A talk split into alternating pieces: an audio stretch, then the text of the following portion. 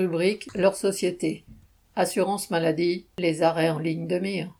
Le gouvernement, aidé de l'assurance maladie, prescrit pour le budget de la sécurité sociale 2024 des économies de 1,3 milliard d'euros, dont une partie viendrait de la baisse des prescriptions d'arrêt de travail. Une part de ces arrêts est taxée par l'assurance maladie d'arrêt de complaisance.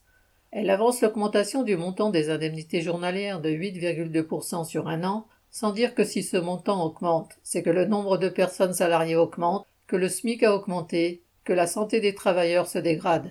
D'ailleurs, combien de travailleurs ne s'arrêtent pas, même malades, pour ne pas perdre de salaire, pour éviter les reproches des chefs, pour finir une période d'essai? En 2016, une étude a montré que les salariés venaient travailler un jour de maladie sur quatre. Du point de vue des salariés, ne pas travailler quand on est malade est normal. Cela n'arrête pas le gouvernement, ni Thomas Fatome, ex-membre du cabinet d'Édouard Philippe et artisan de la réforme des retraites, qui est aux commandes de l'assurance maladie. Sa politique met sous pression les médecins généralistes recensés à partir d'une base de données qui cartographie le nombre de prescriptions qu'ils font.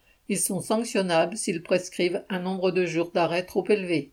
Un tiers des généralistes sont visés. 1000 médecins ont été mis entre guillemets sous objectif avec des résultats attendus à la baisse sous six mois.